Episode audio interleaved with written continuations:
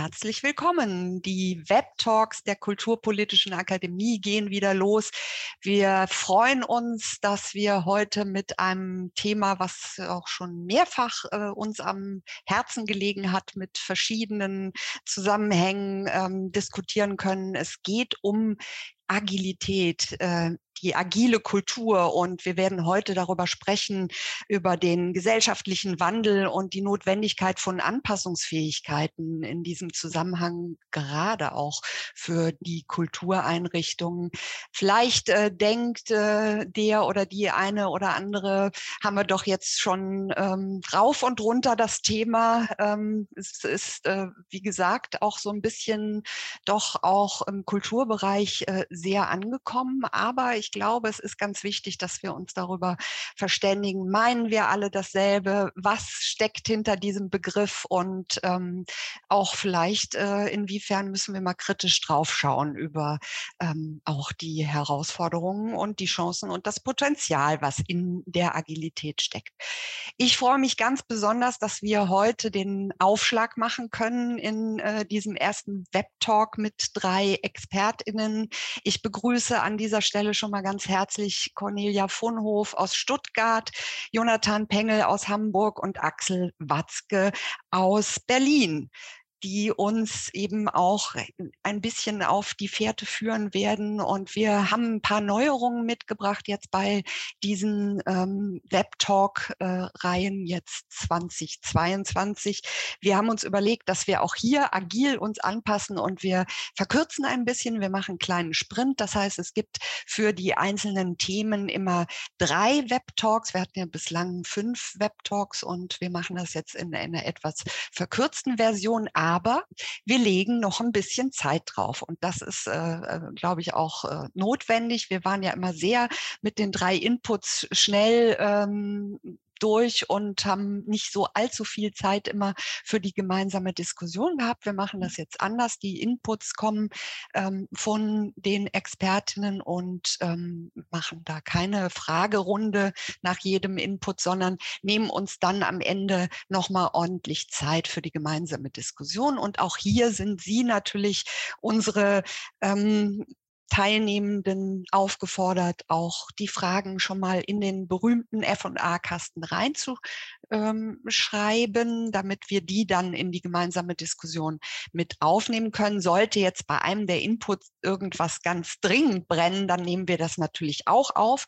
Und ich möchte gerne auch jetzt hier nochmal starten mit dem ähm, schon bekannten äh, Abfragen, aus welchem Kultur, äh, aus welchem Bereich ihr uns zugeschaltet seid, ähm, damit wir so ein bisschen eine Vorstellung haben, äh, weil wir ja immer so ein bisschen ins Dunkel schauen, aber äh, auch gerne natürlich nachher auch ins Gespräch kommen wollen.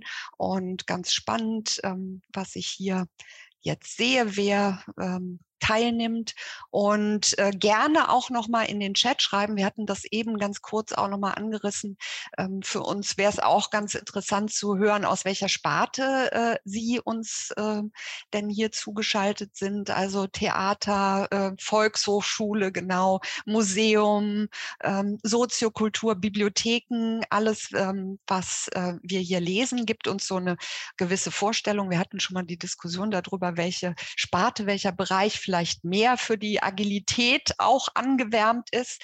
Ähm, vielen Dank. Das äh, ist schon mal super, dass wir das hier im Chat lesen und ähm, die Kolleginnen können das hier auch sehen. Ich beende jetzt mal die Umfrage und sehe, die Kultureinrichtungen sind hier weit vorne.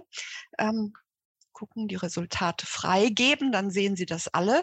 Ähm, das ist schon mal schön. Die Kultureinrichtungen, die vielleicht sagen, wir wollen uns auf den Weg äh, ins agile Arbeiten machen.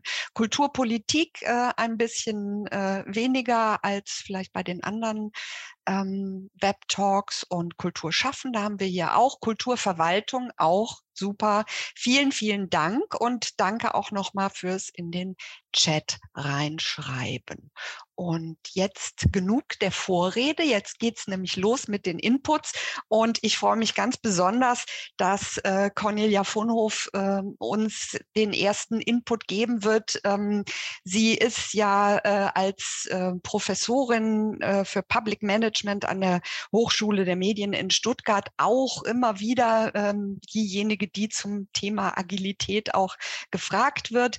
Ähm, sie ist von Haus aus Bibliothekswissenschaftlerin und Betriebswirtin. Mal gucken, ob wir gleich rauskriegen, ob das eine gute Kombi ist. Ähm, du bist ähm, für den Studiengang Informationswissenschaften auch verantwortlich und Koordinatorin des Kontaktstudiengangs Bibliotheks- und Informationsmanagement und deine Arbeitsschwerpunkte sind Managementinstrumente in Bibliotheken. Und wir haben ja jetzt hier einige Bibliotheken, die auch teilnehmen. Du bist auch äh, Mitglied des Forums Agile Verwaltung. Auch da wirst du, glaube ich, äh, ganz kurz noch drauf eingehen und in der Community of Practice Agilität in Bibliotheken. Community of Practice finde ich eine super Sache. Auch da können wir später vielleicht noch mal drüber sprechen. Und du wirst uns etwas ähm, einordnen, sozusagen Agilität im Kultursektor zwischen Hype und Notwendigkeit. Bitte, liebe Cornelia, das Mikrofon ist jetzt deins. Ja, vielen Dank, Anke, für die, na, das fängt ja gut an. Moment. Jetzt. Jetzt, Jetzt klappt es. Ja, wir sehen, super. Mhm. Genau. Ähm, ja, vielen Dank für die Einführung. Ich freue mich sehr, dass ich heute hier dabei sein kann. Ähm, und ich habe mich in der Vorbereitung so ein bisschen gefragt, wenn wir jetzt Zeit hätten und ich könnte Sie fragen, was verbinden Sie denn mit den Begriffen Agilität? Was würde denn da möglicherweise kommen? Vielleicht so ein bisschen was wie das, was ich jetzt hier einfach mal so aus dem Bauch heraus auf die Post-its geschrieben habe. Äh, und ich würde gerne so ein bisschen einordnen, äh, wie mit Agilität, wie man umgehen kann und was Agilität auch heißt. Äh, mein Thema heißt ja Hype oder Notwendigkeit und ähm, ein Hype ist es ganz bestimmt im Moment und die Frage ist natürlich, warum eigentlich? Woran liegt denn das? Und eine Antwort mag sein, dass, ähm, ja, die weist ja so ein bisschen auf dieses Bild hin, die Frage, wie, wie erleben wir denn gerade unsere Umwelt, wenn wir da so rausgucken, ähm, da ist wenig Lineares, da ist viel Gewurschtel und viel Unsicherheit und viel nicht überblicken können dessen, was da um uns herum passiert.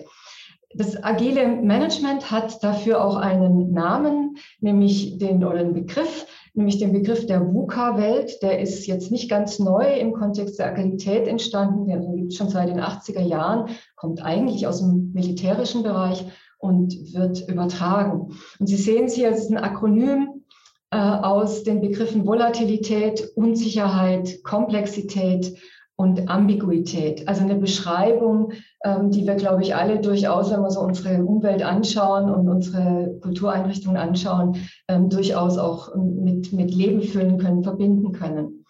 Wenn wir uns das so ein bisschen praktischer anschauen, diese Herausforderungen aus einer VUCA-Welt, ähm, dann ist es ganz sicher ganz, ganz alles andere als trivial, damit umgehen zu müssen oder zu können.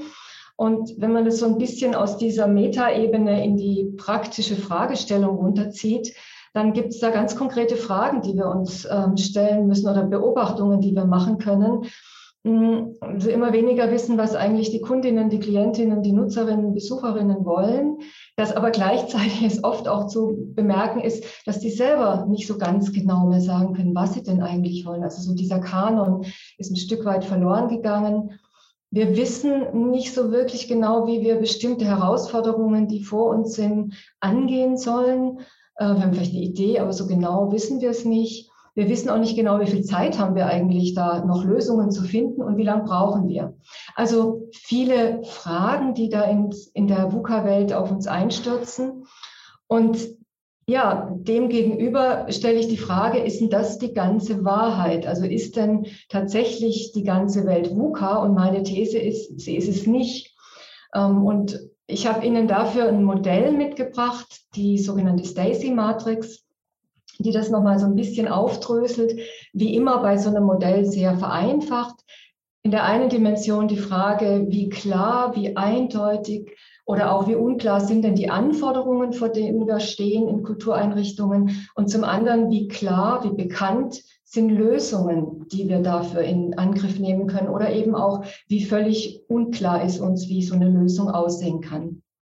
Und Sie sehen das jetzt in dieser Grafik, äh, so diese Entwicklung von links unten. Wir haben das alles ganz im Griff bis hin dann zu einem Chaos, eben über verschiedene Stufen äh, von kompliziert über komplex. Das heißt, also wir bewegen uns da auf einem Kontinuum und es gibt nicht die eine Wahrheit, die sagt, so ist die Welt und da müssen wir jetzt mit Agilität drauf antworten. Ähm, ich habe mir die Frage gestellt oder die, die These ähm, formuliert, Kultureinrichtungen sind duale Organisationen. Das heißt, ähm, je nach Aufgabe, je nach Thema, je nach Herausforderung, der wir uns gegenüber sehen, ähm, ja, müssen unterschiedlich reagieren und das in so einem ja, Gegensatz, der natürlich auch wieder sehr vereinfachend ist.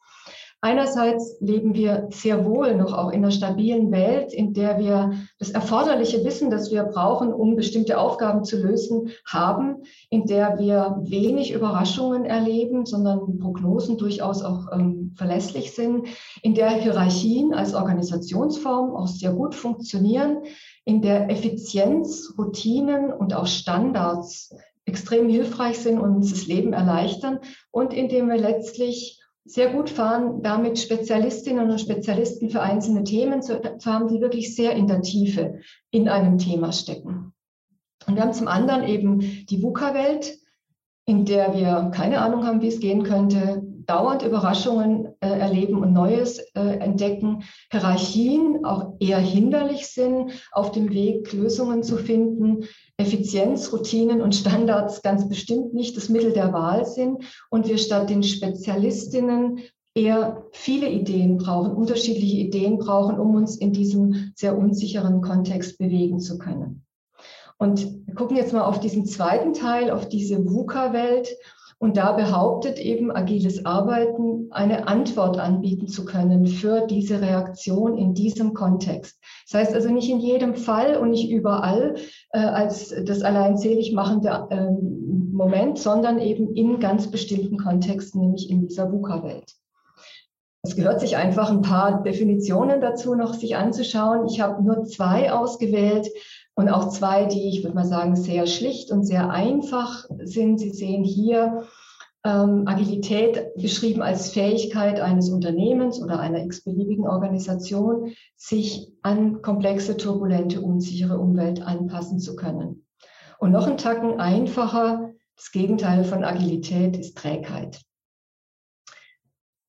Das heißt, wir haben diesen Begriff agil, der eigentlich eher Menschen beschrieben hat, mal auf den Management-Kontext übertragen. Und wenn man jetzt damit arbeiten möchte, dann ist es ganz hilfreich, ähm, sich so ein paar Prinzipien als Leitprinzipien vorzustellen, die dann dieses große Thema auch strukturieren und ein bisschen besser greifbar machen. Wir haben das im Kontext des Forums Agile Verwaltung getan ähm, eben auch ganz bewusst in Abgrenzung zu dem Ursprung von Agilität, der im IT-Bereich liegt. Es sind sechs Punkte, die diesen, ähm, diese Prinzipien beschreiben. Nimm das Ganze in den Blick, beziehe die Anspruchsberechtigten ein, bilde crossfunktionale Teams, experimentiere mit überschaubaren Änderungen und Teilergebnissen, verschaff dir ein regelmäßiges Feedback von innen und von außen und mach damit das System immer angemessener. Und was ich jetzt tun möchte, ist, ich möchte durch diese Prinzipien mit Ihnen gemeinsam so ein bisschen durchgehen und so ein paar Blitzlichter legen auf ähm, Vorgehensweisen, auf Methoden, auf Tools, mit denen man dann auch tatsächlich in diesen Kontexten arbeiten kann. Wir an mit dem Nimm das Ganze in den Blick und beziehe Anspruchsberechtigte ein. Also der, die Anforderung, tatsächlich nach außen zu schauen, zu schauen, was denn die Nutzerinnen und Nutzer, die Besucherinnen und Besucher tatsächlich brauchen. Nicht auszugehen von sich selber, vom eigenen Expertentum, sondern den Blick zu weiten. Und dafür gibt es viele Methoden, die Sie sicher auch kennen, die sehr stark ethnografisch geprägt sind. Persona-Methode, Empathy Map, User Journeys und so weiter, die also einfach den Anspruch haben, äh, in die Schuhe der Nutzerinnen und Nutzer der Kundinnen reinzustehen. Das zweite, das zweite Prinzip, bilde crossfunktionale Teams. Das heißt also weg von Spezialistendenken, sondern vielfältige Ideen, die zusammengeführt werden, um diese unklaren Probleme, diese Wicked Problems zu lösen. Wenn ich solche crossfunktionalen Teams bilde, dann brauchen die natürlich auch neue Arbeitsformen, auch vielleicht neue Arbeitsräume, neue Arbeitsformate, vielleicht sogar neue Organisationsformate. Ähm, und zwei Beispiele, die da eine Rolle spielen können in der Praxis, sind einmal ähm, Möglichkeiten für solche crossfunktionalen Teams, sich immer wieder gegenseitig zu vergewissern, sich zu synchronisieren, immer wieder zu schauen, wo stehen wir in einem bestimmten Ablauf unserer ähm, Serviceentwicklung, unserer Produktentwicklung. Äh, Stichwort, das ich hier in den Raum stellen möchte, sind sogenannte Taskboards oder Kanban-Boards. Und so ein Board, ähm, das fühlt sich nicht von alleine, das wird nicht alleine entwickelt, sondern dazu brauche ich Menschen, die das tun und die tun das in sehr regelmäßig, in sehr strukturierter Art und Weise. Also ganz im Gegenteil zu dem, was man oft ähm, Agilität zuschreibt, nämlich sei irgendwie das reine Chaos. Sehr strukturierte Meetings mit sehr genauen Zeitboxen, in denen das abläuft, also Daily Stand-ups oder Weekly Stand-ups. Der Anspruch, experimentiere mit überschaubaren Änderungen und Teilergebnissen. Dazu habe ich Ihnen ein Beispiel mitgebracht, eine Metapher mitgebracht, nämlich das Backen eines Schokoladekuchens. Es soll der weltbeste Schokoladenkuchen werden. Aber der wird es eben nicht von auf einmal und auf einen Satz, sondern ich brauche immer wieder Schritte, in denen ich Feedback einhole, in dem ich mit einem äh, ersten Entwurf, mit einem ersten Produktteil, eben mit dem ersten Schokoladenkuchen auf meine Kundinnen und Kunden zugehe und dann mir Feedback hole und dann verbessere. Das heißt also ein, ein permanenter Loop-Prozess, in dem ich immer wieder weiter perfektioniere, bis ich dann wirklich im besten Fall glückliche Menschen habe, denen ich meinen perfekten Schokoladenkuchen übergeben kann. Und wenn ich das machen will, dann geht es unmittelbar an der Stelle auch weiter, nämlich sich Feedback zu holen von innen und von außen. Wenn wir jetzt nach außen schauen, dann ist ein Instrument, das da sehr häufig eingesetzt wird im agilen Arbeiten, das sogenannte Prototyping. Das heißt eben, ja, den ersten Schokokuchen mal zu backen, möglichst äh, mit einfachen Mitteln. Ähm, Sie sehen das hier, das können Papiermodelle sein, das können Lego-Modelle sein, das kann aber einfach auch mal ein, ein Acting-out sein, indem ich ein, ein Rollenspiel durchführe und ausprobiere, wie würde es denn funktionieren. Also bevor ich die 150 Prozent perfekte Lösung habe, frühzeitig mit meinen Ideen rauszugehen und mir Feedback einzuholen. Und das Gleiche gilt nach innen. Das heißt, auch dort immer wieder zu reflektieren, wie läuft denn eigentlich unsere Arbeit, unsere gemeinsame Arbeit, wie können wir das verbessern? Und zwar nicht Ende eines Projektes, sondern in regelmäßigen Rhythmen, wöchentlich, 14-tägig, immer nach jedem Abschnitt, nach jedem Sprint. Das heißt, das sind Möglichkeiten, wie ich diese, ja, diese sehr abstrakten Prinzipien, äh, die ich Ihnen vorher vorgestellt habe, mit Leben füllen kann, mit sehr praktischen, sehr handfesten Methoden und wie ich eben dann ins agile Arbeiten kommen kann in diesem Teil der Welt, die wir als VUCA-Welt beschreiben können. Ich möchte Ihnen zwei Tipps noch geben zum Abschluss, wenn Sie sich mit dem Thema genauer beschäftigen wollen. Einmal das ähm, Forum Agile Verwaltung hat ein Buch rausgegeben und, das möchte ich ganz besonders in dem Kontext äh, empfehlen, das Agiles Arbeiten in Kultureinrichtungen. Ja, vielen Dank. Das war der erste Galopp ähm, in dem Thema agiles Arbeiten. Perfekt. Vielen, vielen Dank. Äh, auch äh, zeitlich hervorragend rausgekommen. Das, da spricht die Professorenerfahrung wahrscheinlich. Ähm, genau, ich habe auch noch mal gerade das hier in die Kamera gehalten. Ähm, ich poste auch immer in den Chat noch das eine oder andere. Wir äh, reichern das dann eventuell mit Links an. Und es gibt auch sicherlich, weil die Frage kommt ja immer auch ähm, im Anschluss dann eine Möglichkeit, auf die Folien zu zurückgreifen zu können. Ähm, wir machen jetzt diesmal direkt weiter, weil wir am Ende dann vielleicht äh, diese, diesen Blick durch die drei äh, Inputs haben. Herzlichen Dank, Cornelia Vonhof, für den Aufschlag, für das Einordnen. Und äh, es geht weiter mit äh, Jonathan Pengel, der ähm, als gelernter, ausgebildeter Cellist äh, die äh, Thema Agilität vielleicht auch noch mal ähm, anders äh, uns darlegen kann. Aber äh, er ist natürlich auch Kulturmanager und hat, das ist das Interessante bei ähm, dem hier in diesem Netzwerk ja auch sehr bekannten Martin Zierold, eine Masterarbeit geschrieben, wo du eben ganz genau äh, das Thema Agilität als ähm, eben Management-Methode auch vor allem äh, für den Kultur Bereich ähm, untersucht hast und uns da heute einmal so ein bisschen durchführen wirst.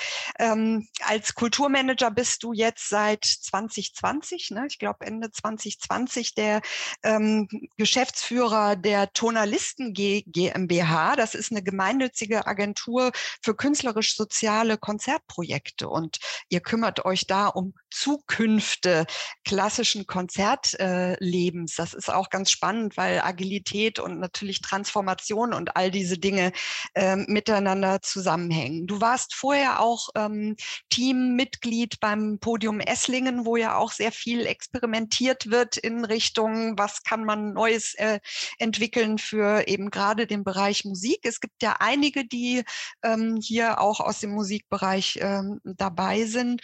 Und ähm, du warst auch mit äh, Erfinder, äh, hast mit ersonnen eine digitale Spielstätte. Auch das ganz spannend für das Ensemble Resonanz, wo du auch ähm, Mitglied gewesen bist. Und machst äh, vieles anderes, unter anderem Projektleitung äh, für ähm, die Akademie Tonali. Auch das spannendes, partizipatives Kulturprojekt. Und jetzt, lieber Jonathan, kannst du über alten Wein in neuen Schläuchen reden. Und wir sind ganz gespannt, was du ähm, uns über Management-Moden, nicht Methoden, wie ich immer sofort gelesen habe, erzählen wirst. Ja, vielen Dank, Anke, äh, und auch vielen Dank, Cornelia, für äh, den Impuls äh, vorab. Ich teile mal meinen Bildschirm. So, ich hoffe, man sieht nun meinen Bildschirm gut. Sehr gut, ich sehe Nicken. Ähm, genau, ich bin heute sozusagen nicht in meiner äh, Funktion als praxisausübender Kulturmanager hier, äh, sondern äh, nehme nochmal die Perspektive meiner Masterarbeit äh, damals ein, die ich genau, wie du es schon gesagt hast, Anke, bei Martin Zierold geschrieben habe, wo ich eben das Thema der Agilität als ähm, aus Sicht äh, der Management-Modentheorie äh, betrachtet habe. Ähm, und deshalb ist das jetzt sozusagen eine etwas wissenschaftliche Betrachtung. Ähm, und äh, ich werde starten mit einem kleinen Intro, wo ich so ein bisschen euch mitnehme auf die Reise, wie kam ich eigentlich zu diesem Thema. Äh, dann werde ich ein bisschen was über Management-Moden erzählen, ähm, auf die Funktionen, Chancen und vielleicht auch die Risiken äh, von Management-Moden, beziehungsweise vielleicht auch von Agilität eingehen äh, und dann mit einem ähm, und dann schauen, was kann man jetzt damit vielleicht äh, anfangen. Ähm, Genau. Ich starte mal, wie kam ich eigentlich zu diesem Thema? Ähm, wie Anke schon erzählt hat, ich war ähm, als ähm, Projektmanager für eine digitale Bühne des Hamburger Ensemble Resonanz äh, mitverantwortlich. Und da haben wir mit einer Digitalagentur zusammengearbeitet, deren Arbeitslogik ganz anders funktioniert hat, als das bei uns der Fall war. Und das fand ich irgendwie spannend und dachte so, das ist doch mal, das könnte man sich doch mal angucken, ließe sich da was übertragen ähm, auf den Kulturbereich, vor allem eben auch mit, äh, mit diesem Hinblick auf Digitalisierung, die so dringend notwendig ist. Ähm, und gleichzeitig hatte ich das Gefühl, okay, es wird irgendwie ganz viel über Agilität gesprochen. Das hier sind alles Begriffe, die ich aus der Literatur habe. Äh, es gibt agiles Mindset, Alltagsagilität, Projektagilität, agile Führung, agile Organisation. Ähm, und irgendwie ist alles ganz schön agil und auch das Gefühl, unter dem Begriff der Agilität werden ganz schön viele verschiedene Dinge äh, diskutiert. Ähm, Genau. Und dann habe ich mich nochmal gefragt, Cornelia, du hast gerade auch schon so ein paar Elemente angesprochen. Warum könnte Agilität eigentlich Sinn machen? Ähm, und ich habe hier ähm, so ein paar Gründe äh, ähm, mitgebracht, die äh, aus einem Text stammen, den ich gleich nochmal äh, genauer angucke. Und äh, ich zähle das jetzt einfach auf. Also es sind kaum einzuholende Effizienzvorsprünge der ausländischen Wirtschaft. Ne? Gucken wir in Silicon Valley, äh, beispielsweise Start-up-Szene, USA, auch China jetzt, eine zunehmende Dynamisierung der Märkte. Ne? Cornelia hat schon VUCA angesprochen, immer kürzere Produktlebenszyklen, es wird alles komplexer. Äh, die KundInnen ähm, sind äh, so anspruchsvoll, dass wir uns immer mehr auch an den Wünschen der Kundinnen orientieren sollten. Ähm, und wir haben eben so diese atemberaubende Geschwindigkeit technologischer Entwicklungen, Stichwort Digitalisierung. Wir haben den Wertewandel, äh, Themen wie Nachhaltigkeit, Diversität und so weiter äh, treten ja immer mehr ähm, in den Fokus. Und was könnte Agilität da bringen? Eben mehr Effizienz, beispielsweise Stand-up-Meetings, bessere äh, Informationsflüsse, äh, Wettbewerbsfähigkeit, ähm, vielleicht auf dem Markt, eine größere Kundinnenzufriedenheit, dadurch, dass ich mich an denen orientiere, ähm, eine größere auch Mitarbeiterinnenorientierung, also mehr Entfaltungsmöglichkeit der Mitarbeiterin, Flexibilität und Kreativität und Innovationsfähigkeit der Unternehmen. Also äh, gute Gründe dafür. Das Problem auch da wieder ähm, ist, dass der Text äh, dieses Stichwortes äh, gar nichts mit Agilität zu tun hat. Äh, der Text stammt aus 1996 und stammt von dem äh, Organisationstheoretiker ähm, Alfred Kieser. Und das ist ein ganz wichtiger Text für diese ähm, Management-Modentheorie ähm, gewesen und ist eben, äh, heißt Moden und Mythen des Organisierens. Ähm, und er zählt da quasi auf, wie werden äh, normalerweise, wie funktioniert die Erzählung über Managementmoden? Also was sind die Bedrohungen und wie lösen die das? Und vielleicht kurz zur Einordnung, 1996 ähm, gab es Google noch nicht. Äh, 6,5 Prozent der äh, Erwachsenen in Deutschland hatten nur einen Internetzugang. Ähm, und das agile Manifest, auf das wir uns immer sehr stark berufen, wenn wir über Agilität sprechen, äh, das ist auch erst 2001 veröffentlicht worden. Das heißt, äh, dieses VUCA-mäßige gab es vielleicht auch schon damals, nur in andere Form. Ähm, das fand ich dann irgendwie interessant, diese Perspektive zu sehen, aha, hier wird eigentlich dieser Diskurs beschrieben, den ich so wahrnehme äh, im, im Diskurs über Agilität aber eben schon viel früher und im Zusammenhang von damals waren es dann Lean zum Beispiel als Mode ähm, und wollte dann eben in meiner Masterarbeit untersuchen, ist das vielleicht nützlich auch für uns als Perspektive, als Betrachtung auf Agilität. Ähm, kurz bisschen zur Einordnung, wie zeichnen sich eigentlich Managementmoden aus? Da möchte ich drei ähm, kurze Perspektiven einnehmen. Einmal gucken, was sind die Eigenschaften von der Managementmode? Wie sieht der Diskurs um eine Managementmode aus? Und wie sieht so ein Lebenszyklus von so einer Mode aus? Und auch ich werde versuchen, das bisschen auf die agile, auf das agile Management zu übertragen oder auf Agilität. Hm, einerseits die Eigenschaften von äh, Managementmoden. Meistens äh, haben die einen positiv konnotierten Namen. Es ist die schlanke Organisation, die Lean Organization, die lernende, die flexible, die agile, die resiliente Organisation. Ähm, wir haben einen einfachen, prägnanten Titel, der aber gleichzeitig extrem mehrdeutig ist. Äh, Cornelia hat das auch schon so gesagt. Agil kann ja alles Mögliche bedeuten. Ne? Wir assoziieren sehr viel äh, damit. Das heißt, der interpretative Spielraum ist relativ hoch, wenn wir über so eine Mode sprechen. Ähm, sie ist extrem anknüpfungsfähig, dadurch, dass ich quasi mit einem sehr positiven Begriff wie Agilität das Gefühl habe, na, da kann ich vielleicht tatsächliche Probleme lösen. Und sie scheint besser, neu, äh, anders zu sein als das, was ich eben so in meinem bisherigen Portfolio habe. Ähm, sie ist, scheint universell anwendbar und einfach übertragbar. Das ist vielleicht bei Agil äh, im, beim Thema Scrum ganz interessant, dass er behauptet, äh, dass es überall anwendbar ist, wenn es nur richtig angewendet wird. Und eben die zentrale Werte äh, der Definitionen dieser äh, Management-Mode sind eigentlich, äh, wenn man sie sich genau anschaut, Common Sense. Ähm, also im Prinzip stellt euch vor, ich glaube, man kann schon sagen, man kann im Moment nicht nicht agil sein wollen, weil äh, wir gehen irgendwie zusammen auf eine Konferenz, unterhalten uns und sagen so, nö, agil möchte ich nicht sein, ich möchte lieber starr sein. Und äh, da lohnt es sich sozusagen, und das ist ein Tipp von Stefan Kühl, dem Organisationssoziologen, sich die Definitionen einer Managementmode oder eines Managementkonzeptes mal anzugucken und versuchen, die Eigenschaften immer ins Gegenteil umzudrehen. Ähm, also jetzt hier wäre sowas, ne, also da steht schlank, innovativ, kundenorientiert, flexibel, Mitarbeiter, kompetenzorientiert wenn man jetzt sagt, so eine Organisation soll möglichst fett und bürokratisch, uninnovativ, Kunden äh, missachtend, Mitarbeiter missachtend sein, dann merkt man sehr schnell, das will eigentlich niemand machen. Und wenn wir uns quasi in dieser Rhetorik befinden, dann könnte das ein Hinweis sein, das ist eine Managementmode. Ähm, kommen wir zu dem Diskurs um Managementmoden. Ähm, da gab es eben eine große Forschung dazu, da wurde Literatur ausgewertet, wie wird eigentlich in Managementliteratur über Managementkonzepte geschrieben, die sich zu einer Mode entwickeln. Und der Diskurs hat meistens drei Elemente, nämlich den Problemdiskurs, den Lösungsdiskurs und den sogenannten Bandwagon-Diskurs. Ähm, to jump on the bandwagon heißt auf den Zug aufspringen. Ich habe für das Wort jetzt nicht eine tolle Übersetzung gefunden, deshalb nenne ich es so. Im Thema Agilität wäre das Problem eben die VUCA-Welt, alles ist komplex geworden. Die Lösung wäre dann Agilität. Ähm, und äh, der Bandwagon-Diskurs wäre eben sowas, es gibt da tolle Player draußen, die machen das auch und die sind damit erfolgreich, deshalb lohnt es sich, das zu adaptieren. Im Moment wäre das eben vielleicht sowas wie das Silicon Valley, eine Startup-Szene, die eben so die schnellen Beiboote sind äh, im Vergleich zu den großen Tankern. Ähm, auch da, also wenn diese drei Elemente abgedeckt werden, dann könnte es sich um eine Management-Mode handeln. Ähm, und noch der Lebenszyklus einer Management-Mode. Also meistens diese Konzepte beginnen in einem sehr spezifischen Bereich. Bei Agilität, bei agilem Management wäre es jetzt die Softwareentwicklung, so wie unser Diskurs stattfindet.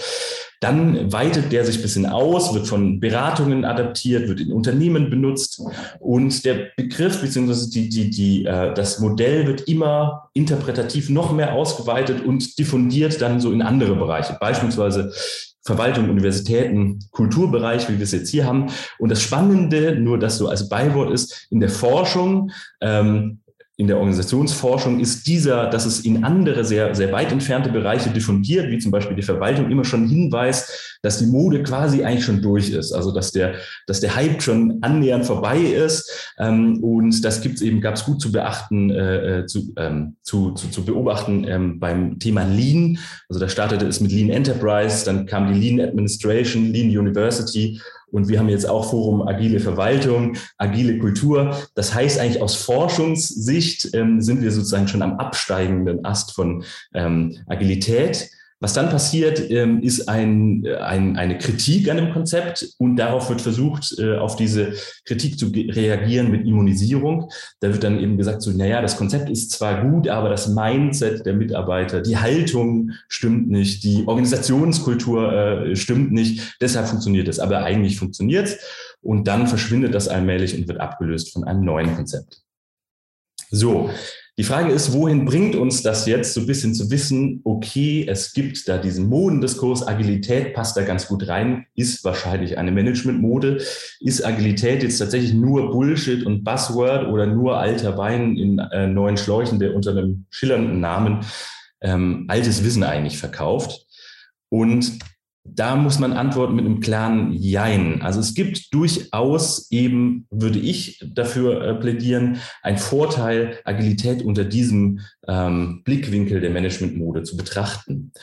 Ähm, und zwar das Wichtigste ist eventuell, äh, würde ich sagen, den Ruf als äh, nach Agilität als Symptom eher zu betrachten als als Lösung, als Heilung, ähm, nämlich wenn der, wenn gesagt wird, wir brauchen jetzt, wir müssen agiler sein, dann ist es meistens ein Hinweis auf tatsächliche Organisationsprobleme und kann vielleicht so ein Brennglas liefern, welche Probleme sind denn das und wie könnten wir diese Probleme lösen.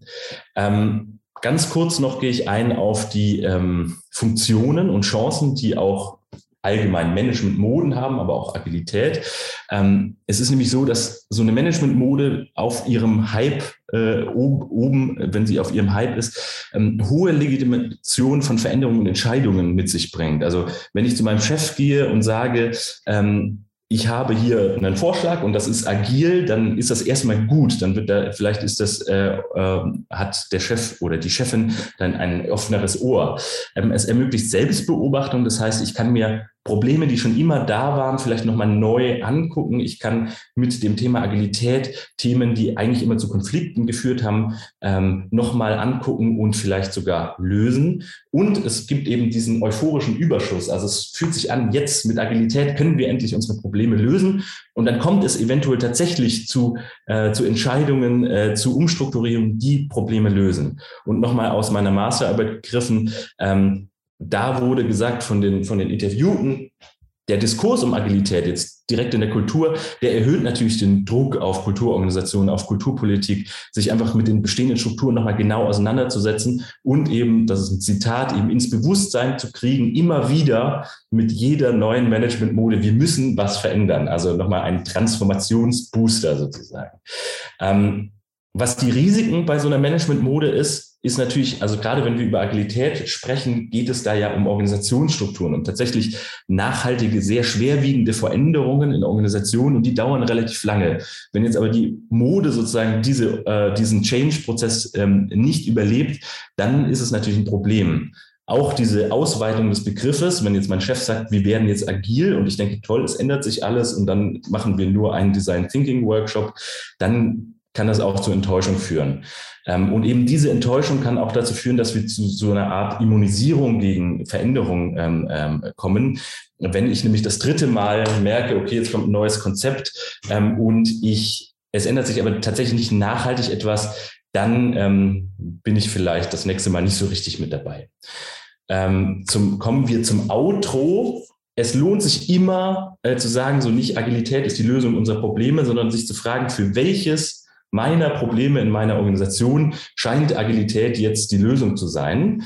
Ähm, und da gebe ich mal ein bisschen Einblicke in die, äh, ich habe vier Interviews geführt in meiner Masterarbeit ähm, und mit Agilität, also ich habe gefragt, welches Problem kann Agilität lösen? Und da wurde beispielsweise angesprochen eine mangelnde Diversität und gesellschaftliche Relevanz von Kulturorganisationen, ein veraltetes Verständnis von Kunst und Kultur, ein veraltetes Rollenverständnis, was hat meine Organisation in, ähm, ähm, in, in der Gesellschaft zu tun, eine Überbürokratisierung, steile Hierarchie, eine schleppende digitale Transformation und eben die Hoffnungen, die damit verbunden werden, sehen entsprechend auch aus Diversifizierung, Abbau von Hierarchien und so weiter. Das heißt, wir haben eigentlich ein sehr, sehr breites Spektrum von Hoffnungen und Problemen, die mit dem Thema Agilität ähm, diskutiert oder auch verbunden werden. Und da ist nochmal das Wichtigste so, wenn wir über Agilität sprechen, lass uns auf jeden Fall Mittel und Zweck auseinanderhalten. Also wozu wollen wir Agilität verwenden, wenn wir unser Publikum diversifizieren wollen, dann braucht es eventuell andere Mittel, wie wenn wir Hierarchien abbauen wollen. Also unter diesem großen Sammelbegriff Agilität nochmal genauer reinzugucken. Und deshalb die Aufforderung, bitte werdet nicht agil um der Agilität willen, sondern versucht, genau die Probleme zu analysieren, die wir haben, weil die Sachen, die ich jetzt angeschnitten habe, das sind alles sehr, sehr wesentliche Probleme. Überbürokratisierung, eine verschwindende Relevanz und so weiter. Das sind natürlich Probleme, die wir genau verstehen sollten, um dann nach adäquaten Lösungen zu suchen. Und vielleicht können da agile Konzepte tatsächlich äh, Hilfestellung bieten und ähm, dann können wir die natürlich auch anwenden. Es wird aber kein Allheilmittel sein. Und vielleicht zuletzt, und da ähm, äh, beißt sich die Katze sozusagen wieder in den Schwanz. Manche werden das äh, kennen aus dem Design Thinking, was man vielleicht auch äh, als agile Methode unter die agilen Methoden ordnen würde. Eben im Design Thinking fängt man an, erstmal Problem und Lösung zu trennen, erstmal das Problem wirklich zu verstehen, den Problemraum auszumachen und dann eine spezifische Lösung zu entwickeln. Das heißt, vielleicht hilft gegen den Hype der Agilität eine agile Methode wie ein Design Thinking, nämlich wirklich erstmal auf das Problem zu schauen und dann die entsprechende Lösung zu finden. Und vielleicht findet man die in der Agilität. Vielen Dank. Äh, falls mich jemand kontaktieren möchte, meine Masterarbeit lesen, ich schicke jedem gerne das PDF zu. Und ah, das ist auch super. Äh, ansonsten, genau, auf LinkedIn findet ihr mich auch. Und ansonsten wäre es das. Herzlichen Dank, Jonathan. Ich habe auch schon äh, die Tonalisten ähm, in den Chat reingepackt, ähm, aber genau, LinkedIn ist ja auch immer eine Möglichkeit und ähm, super, der, der Problemraum, da soll man immer schön lange drin bleiben, damit man dann auch wirklich äh, die Lösung findet. Ähm, super auch, dass du nochmal so aufgemacht hast, auch aus deiner Erfahrung, was ähm, eben InterviewpartnerInnen äh, da so beigesteuert haben.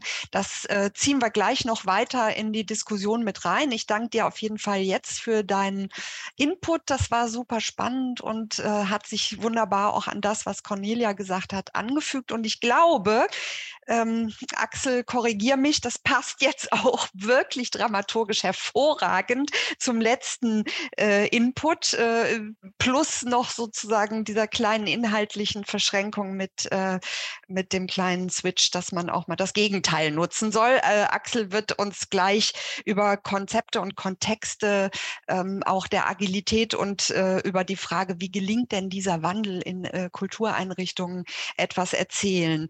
Er ähm, ist als Mitbegründer einer Kommunikationsagentur, Anschläge.de hieß die oder heißt die, ähm, immer schon auch in der Entwicklung von Neuem beteiligt gewesen, Markenfindung. Äh, er ist Art Director ähm, und hat äh, viele Kreativitätsprozesse begleitet. Deswegen wird wahrscheinlich das Design Thinking und diese Problem- und Lösungsraumnummer äh, für dich täglich Brot auch äh, gewesen sein. Ähm, ganz spannend, du hast einen der ersten Coworking Spaces äh, gegründet in Berlin, äh, Heikonauten, äh, die gibt es, glaube ich, immer noch. Ne? Ähm, auch das müssen wir gleich nochmal drüber sprechen, New Work und ähm, diese Dinge. Und ähm, seit 2018 bist du mit dem Netzwerkstudio vor Ort ähm, in Veränderungsprozessen auch für Kultur- und Bildungsorganisationen tätig und ähm, beschäftigst dich auch da mit agilem Arbeiten, mit agilen Methoden. Und ich übergebe dir jetzt das Mikro, dass du uns nochmal durch deine Präsentation führen kannst. Ja, vielen Dank. Ähm, interessant ist ja, wir haben uns ja zu dritt hier gar nicht so sehr abgesprochen, was wir erzählen werden. Und ähm, diese Dramaturgie hätte man nicht besser planen können. Ähm, ich rede auch über Agilität, aber ich nehme äh, von Cornelia mit, ähm, dass in der Definition von Agilität Trägheit das Gegenteil ist. Und äh, von Jonathan, ähm, dass man oft auch mal über das Gegenteil nachdenken sollte. Deswegen ähm, möchte ich euch und Ihnen heute die acht Regeln für den absoluten Stillstand in Organisationen vorstellen. Also wenn man die befolgt, passiert gar nichts. Also wer daran interessiert ist, wird heute viel lernen.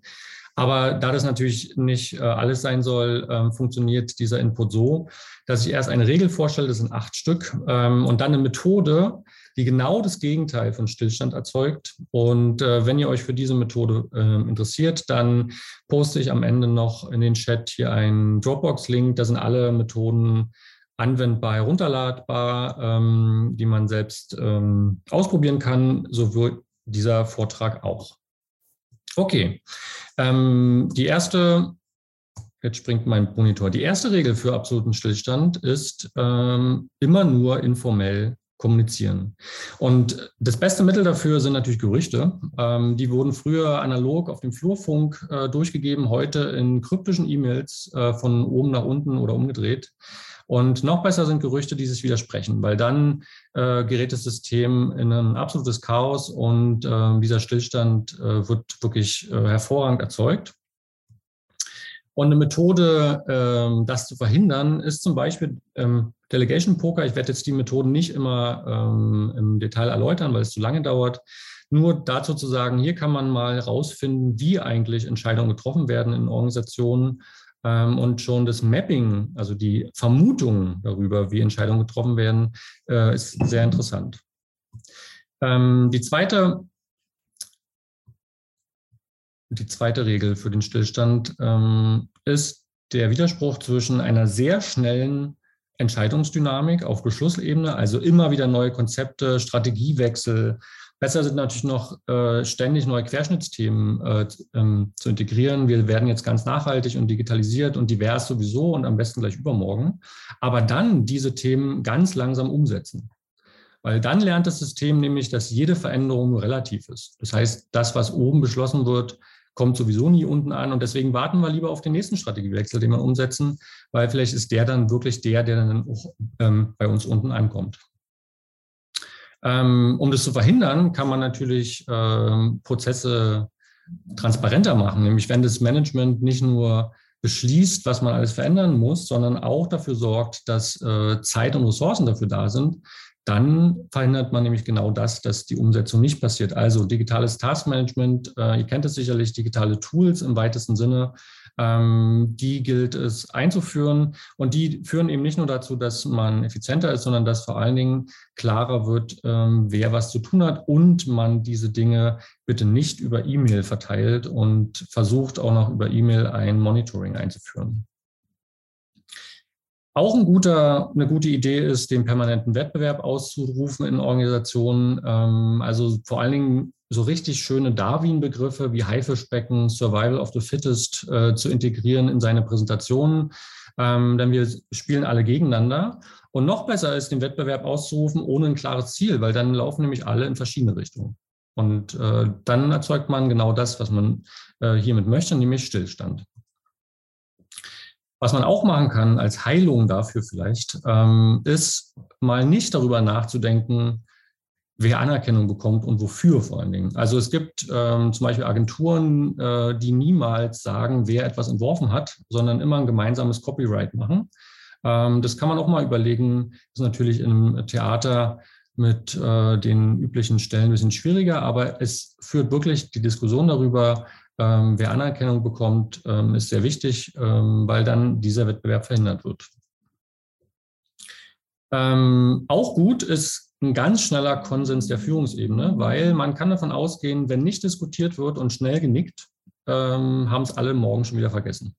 Das heißt, ähm, wenn eine große Veränderung anstellt, äh, ansteht, und das, da kommen wir vielleicht wieder zu den Problemen und den Lösungsräumen, und man das Problem nicht in der Tiefe versteht, sondern schnell eine Lösung vorschlägt, dann hat man genau das, was äh, nämlich ähm, Jonathan skizziert hat. Man äh, hat zwar eine Lösung parat, aber die löst eben das Problem nicht, äh, sondern irgendwas anderes.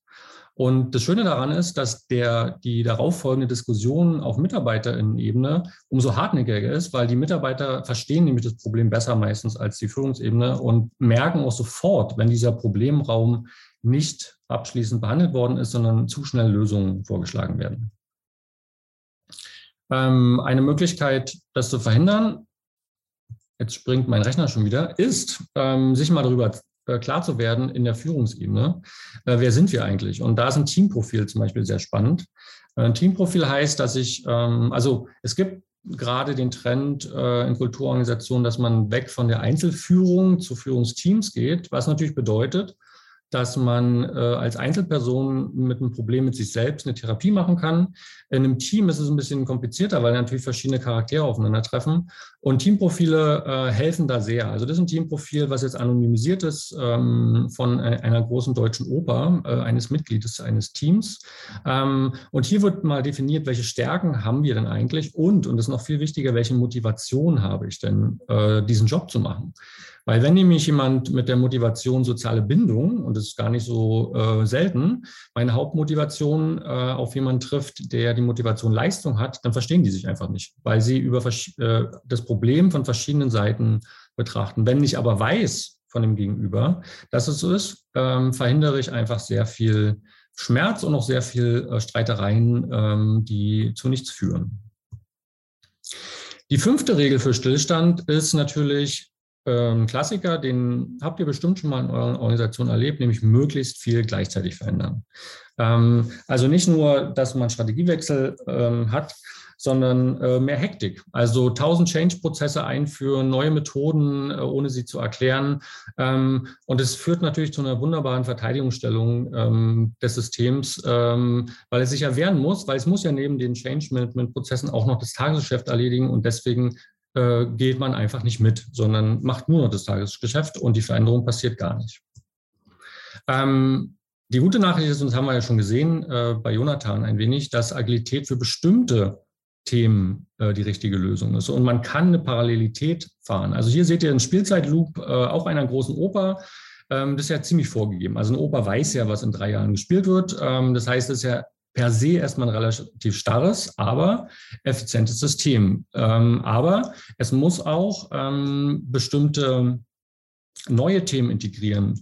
Und man kann in einem großen Organisationssystem auch zwei Parallelen haben. Das heißt, ich habe hier zum Beispiel sogenannte Querschnitts-AGs, die sind ganz anders organisiert als äh, die äh, Institutionen, die den Spielzeitbetrieb aufrechterhalten. Und trotzdem arbeiten die in einer Organisation, nur mit Maschinen, ähm, verschiedenen Methoden. Das heißt, hier würde ich Agilität in den Innovationszyklus einbauen, aber nicht in den Spielzeitzyklus.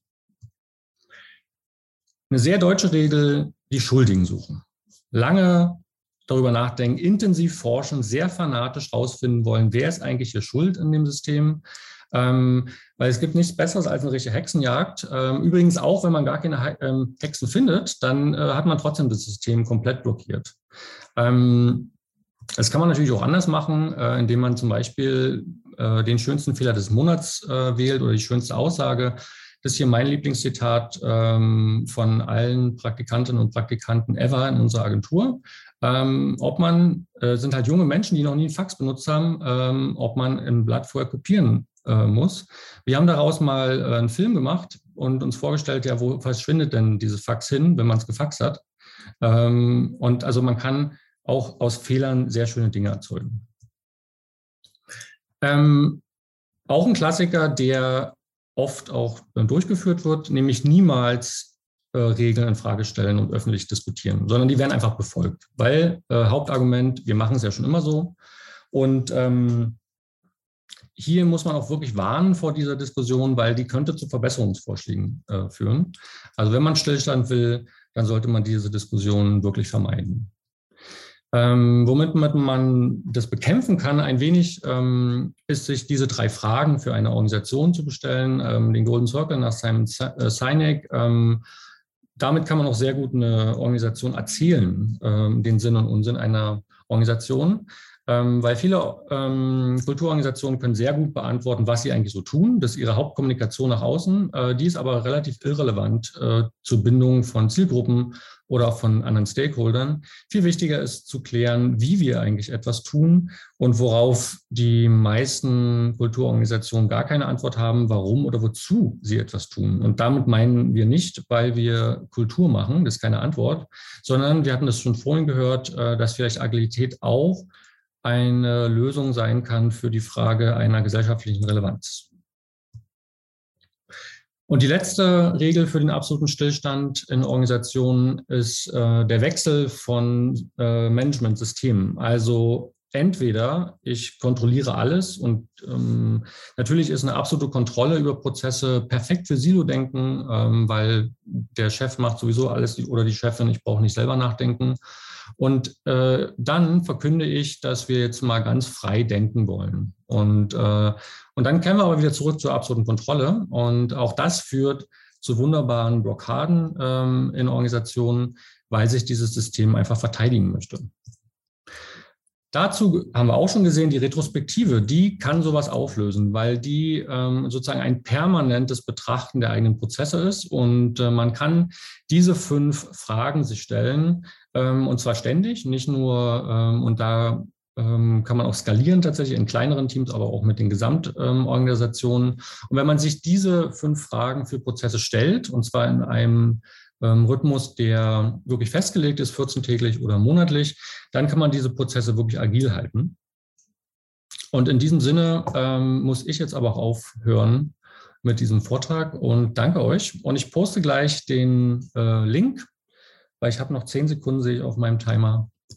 Und da können wir noch schweigen. Das schaffe ich nicht. Vielen Super. Vielen Dank, Axel. Schweigen wäre auch mal äh, eine schöne Nummer. Dann fängt es an, vielleicht auch äh, in den Köpfen äh, zu arbeiten. Ähm, nein, ich überbrücke dieses Schweigen, aber poste du den Link. Ähm, Jonathan, hast du das gesehen? Da war jetzt äh, die Frage auch nochmal ähm, nach deinem LinkedIn-Profil. Kannst du ja auch äh, nochmal gucken, ob du es äh, vielleicht auch rein äh, posten möchtest. Also ähm, die Teilnehmenden haben das schon richtig erkannt. Alles, was äh, jetzt irgendwie äh, auch nochmal ähm, relevant sein könnte, gerne in den Chat auch ähm, solche Nebenfragen. Wir haben den F&A-Kasten. Vielleicht sind jetzt bei dem einen oder der anderen schon auch Fragen aufgeploppt. Ich würde aber gerne, bevor wir uns jetzt hier auf dem Podium nochmal miteinander unterhalten, in die Runde fragen, wie denn so die persönlichen Erfahrungen mit Agilität sind, mit agilem Arbeiten. Und uns würde da interessieren, ja, ne, haben wir hier bei uns in unserer Organisation und zwar in dem und dem Kontext. Das ist ja immer das Spannende. Wir haben jetzt gehört, dass es eben doch sehr vielfältig sein kann, wo wir mit Agilität ähm, in Berührung kommen. Und ähm, das finde ich ganz spannend, wenn wir jetzt einmal fragen ähm, in die Runde, wenn ich weiß, es gibt einige, von denen ich es auch schon weiß, dass sie mit dem Thema Agilität auch ähm, schon in ihrer eigenen Arbeitswelt in Berührung kommen, dass sie das ähm, auch favorisieren, diese Dinge. Wir haben ja jetzt doch einiges gehört, in welche Richtung es gehen kann, dass man auch durchaus eben das nochmal kritisch reflektieren kann. Axel, vielen Dank für, für deinen äh, Beweis, was es eben auch bringt, vielleicht mal diesen Perspektivwechsel. Jonathan hatte das ja schon angesprochen. Äh, super, das auch einmal durchzuziehen mit ähm, dem passenden Vortrag jetzt hier, Input. Ähm, wir haben jetzt, ähm, ich sehe da so ein kleines Händchen, was ich gehoben habe. Ähm, eigentlich nicht vorgesehen, dass wir noch weitere Mitdiskutanten auf die Bühne holen, liebe Frau Niermann. Ähm, aber vielleicht schreiben Sie einfach in den Chat rein, was äh, Sie da jetzt uns mitteilen wollten oder vielleicht auch noch mal das Thema Agilität aus Ihrer Perspektive. Ansonsten gerne auch eine Frage stellen. Mich würde jetzt, ich fange mal an, einfach unsere gemeinsame Diskussion. Also ich danke noch mal euch äh, dreien für diese ähm, Inputs. Das ist ja immer das Schöne auch bei den Web Talks, dass man wirklich so diese Abfolge aus drei unterschiedlichen Perspektiven hat. Sie, äh, die Teilnehmenden, haben die Möglichkeit auch, sich mit unterschiedlichen ExpertInnen auch zu vernetzen, möglicherweise. Aber ich fand das so spannend bei dir, Cornelia, und ich bin mir sicher, dass das vielleicht auch die Zuhörenden, Zusehenden interessiert, dass du nochmal so aufgemacht hast, dieses, ne, auf der einen Seite sind wir ja stabil, haben wir eine stabile ähm, Lage, äh, stabile ähm, Organisationsformen, ähm, das, das Spezialistinnentum hast du auch äh, angesprochen. Und ähm, auf der anderen Seite der Waage war dann eben auch ähm, dieses äh, VUCA World und da als Agilität als eine mögliche Lösung. Ich weiß, dass das viele auch immer umtreibt, so dieses, ne, wir haben das eine und wollen auch nicht jetzt sagen, so die diese Sicherheit und das, was da an Struktur da ist, wollen wir jetzt aufgeben zugunsten von, wir machen jetzt mal alles anders. Da kam ja auch in euren Inputs äh, schon, aber vielleicht kannst du nochmal und dann gerne die beiden anderen das auch aufgreifen, so wie, wie aus eurer Sicht das äh, eben diese, dieses Gegenüberstellen zu mhm. sehen ist. Mhm. Ja, gern. Ähm, also ich denke, wir, dieser, dieser Hype, unter dem wir, oder dieser Eindruck des Hypes, alle müssen jetzt plötzlich agil sein und Jonathan hat es ja sehr schön beschrieben. Damit kriege ich, mit diesem Stichwort kriege ich vieles durch und ich ähm, kann vieles ähm, damit antriggern und eben auch meine eigene, vielleicht auf der Höhe der Zeit sein, damit demonstrieren. Ähm, das führt ja doch immer wieder dazu, dass man denkt, es gibt nur ein Schwarz-Weiß, entweder ganz oder gar nicht. Und äh, das denke ich eben, das ist gut, sich da nochmal sehr genau anzuschauen, wo ist es denn tatsächlich angebracht, mit agilen Methoden, mit agilem Vorgehen darauf zu antworten und wo ist es auch gut, mit dem weiterzumachen, was bis jetzt funktioniert. Ich denke auch das Beispiel, das Axel gebracht hat ähm, aus dem Theater, war ein, sehr hilfreiches. Es, es gibt einfach funktionierende Bereiche, wo wir wissen, wie, wie es läuft, wo wir das notwendige Wissen haben, äh, wo wir nicht diese Unsicherheit haben und wo es wirklich um Effizienz geht, die uns ja dann auch ermöglicht, die, ähm, die Potenziale, die in Effizienz stecken, wieder in, in ja, digitale Transformation, in Entwicklung von Neuem, in äh, einfach freien Hirnkapazitäten zu investieren. Insofern finde ich das ganz wichtig, sich das immer wieder klar zu machen, dass es nicht eine Frage ist von, wir machen jetzt Agilität oder wir lassen es, sondern eine Frage, wo ist es denn angebracht? Wo ist denn eine Fragestellung, die, die mir, wo mir Agilität oder agile Vorgehensweisen äh, hilft, tatsächlich besser zu werden? Das muss ja das Ziel sein. Ich muss ja, also letztlich geht es ja um die Frage, warum existieren wir und was bieten wir den Menschen und wie gelingt das bestmöglich? Und das gelingt eben nicht in einem Entweder-Oder, sondern in einem sowohl als auch. Ja, das ist natürlich auch eine Routine, die man einüben muss. Ne? Jonathan, vielleicht kannst du auch noch mal aus deinen Interviews so ein bisschen äh, plaudern oder äh, uns da äh, daran teilhaben lassen, ähm, weil ich schon auch immer sehe, dass, dass dieses, wir, wir halten aber an eben diesem Spezialistentum auch da fest, wo es eventuell ich sage jetzt mal so mein Lieblingsstichwort äh, äh Visitor-Orientierung oder Besucherinnenorientierung. Ne? Nein, wir sind die Spezialisten, wir machen das so. Und wenn du dann eben sagst, ja, aber ne, das ist, müssen da auch mal aufmachen, Augenhöhe und diese Dinge. Wie hast du das erlebt, auch in den Interviews? Ist da, sieht man, siehst du das auch als, als einen Konflikt? Ähm, ja, also im, im Prinzip ganz klar. Ich glaube, was ähm, vielleicht so der, der, die Kernerkenntnis ist oder vielleicht das, was man auch diskutieren könnte hier in diesem Kreise, ist im Prinzip, wenn wir äh, über Agilität diskutieren und merken, okay, da gibt es einfach sehr, sehr viele Themen, die unter diesem Überbegriff diskutiert werden, so wie brauchbar ist dann überhaupt noch der Begriff der Agilität. Und ich hatte auch so das Gefühl, ähm, also die Interviews habe ich geführt, geführt mit Führungskräften aus dem Museumsbereich, aus der Verwaltung, aber auch aus der Kulturpolitik. Das waren alles Leute, die sozusagen eher für dieses innovationsorientierte, transformationsorientierte Kulturmanagement oder Kulturpolitik stehen ähm, und im Prinzip auch teilweise gesagt haben, so, naja, Agilität, ich mache das schon seit 20 Jahren, jetzt hat es halt einen neuen Namen und natürlich müssen wir irgendwie unser Verständnis von Kunst und Kultur ähm, verändern. Wir müssen unser Verständnis von Kunstfreiheit, von, von Qualität, wie es äh, so ein althergebrachter Kanon und so weiter. Also wir haben diese Diskussion, die dann sofort sofort aufgeht.